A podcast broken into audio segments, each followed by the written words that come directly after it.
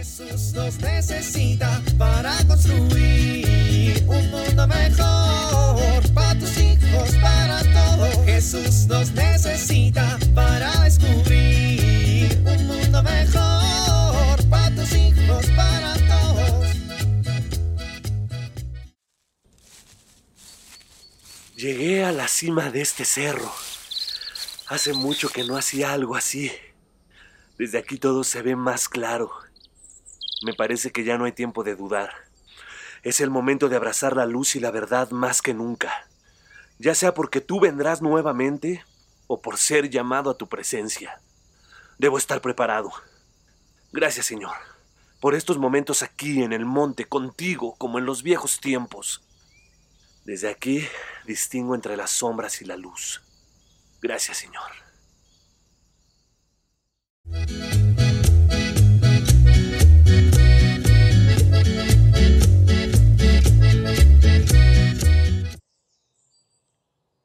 Paquito, Paquito.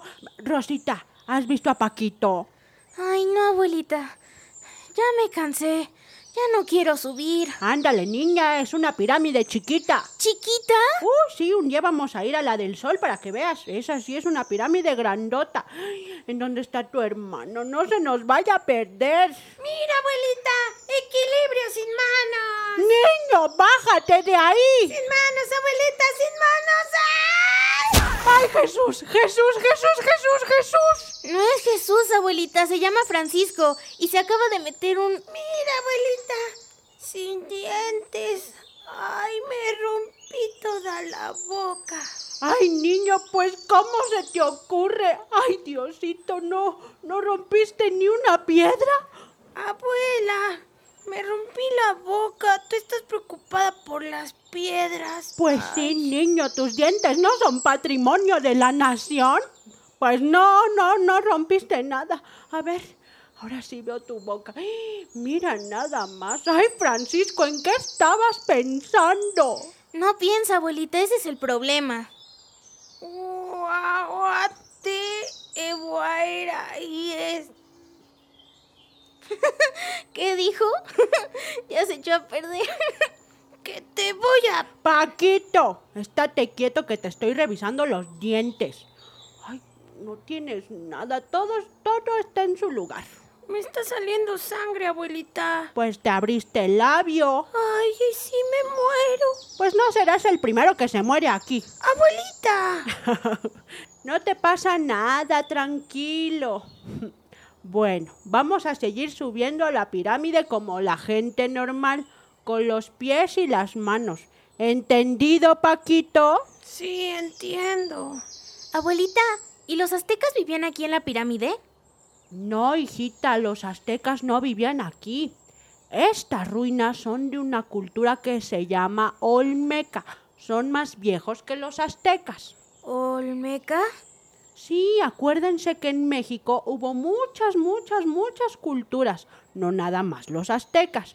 En el sur estaban los mayas, en el este estaban los olmecas, había toltecas, tarascos y estas pirámides eran sus centros religiosos, no sus casas.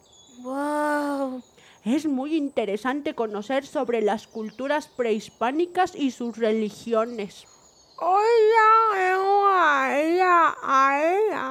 ¿Qué dijo? Creo que preguntó que por qué ya no creemos en esos dioses. Pues porque a México, gracias a Dios, llegaron junto con los españoles muchos frailes misioneros que tenían el deseo en su corazón de convertir a los hombres y mujeres de México al catolicismo. Imagínate todo el trabajo que significó para ellos explicarle a la gente de todos estos pueblos tan distintos que Dios era uno y no muchos, que Él ya no quería sacrificios humanos, que el único sacrificio que era agradable a sus ojos era el sacrificio de su Hijo y que Él nos amaba mucho. ¿Tú crees que el Espíritu Santo estaba con ellos, abuelita? Claro que lo creo, mi niña. Estoy segura de que el Espíritu Santo actuó en todos y cada uno de los misioneros y les ayudó a cumplir con su importantísima misión y les ayudó a transmitir el mensaje del Evangelio como debía ser. ¿Y por qué lo habrán hecho, abuelita? Por amor a Dios, mija. Acuérdate que en las escrituras Jesús dice, vayan y hagan discípulos a todos los pueblos y bautícenlos para consagrarlos al Padre, al Hijo y al Espíritu Santo, enseñándoles a poner por obra todo lo que les ha mandado. Es el maravilloso llamado de los misioneros. Qué bonito, abuelita, qué bonito. Bueno, mis niños, vamos ya a bajarnos de aquí. Con cuidado, Pancho. ¿Qué, abuelita?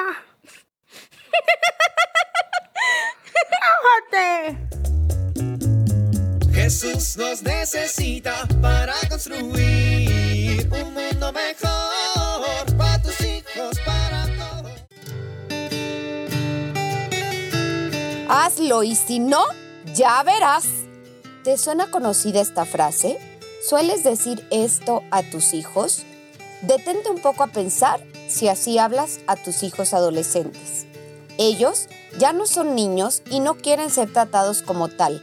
Por eso, en muchas ocasiones eligen el ya verás y deciden hacer lo que tú no quieres que hagan. Esta actitud, ¿qué provoca en ti?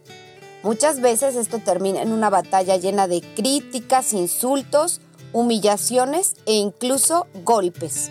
En medio de esta batalla, los hijos se sienten rechazados y poco amados. Las explosiones y el maltrato físico de parte de los padres nunca generan cosas positivas en los hijos y no es la manera de obtener de ellos buenas actitudes y comportamientos adecuados. Es muy importante que como padres dominemos nuestro enojo antes de intentar poner límites o corregir a los adolescentes. Esto tendrá mejores resultados y lograremos corregir de fondo las malas conductas. Soy Pilar Velasco.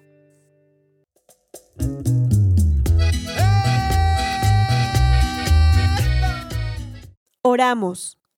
Padre Dios, ayúdanos a recordar que todos somos misioneros, mensajeros de la salvación y de la vida. Amén.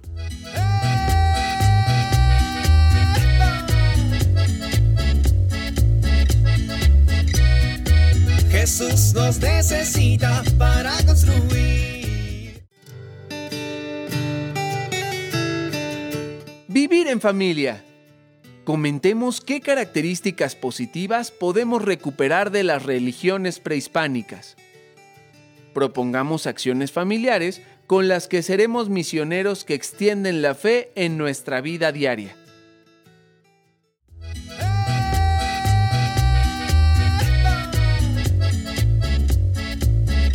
Te invitamos a compartir y dialogar este encuentro de la serie Alianza con tu familia.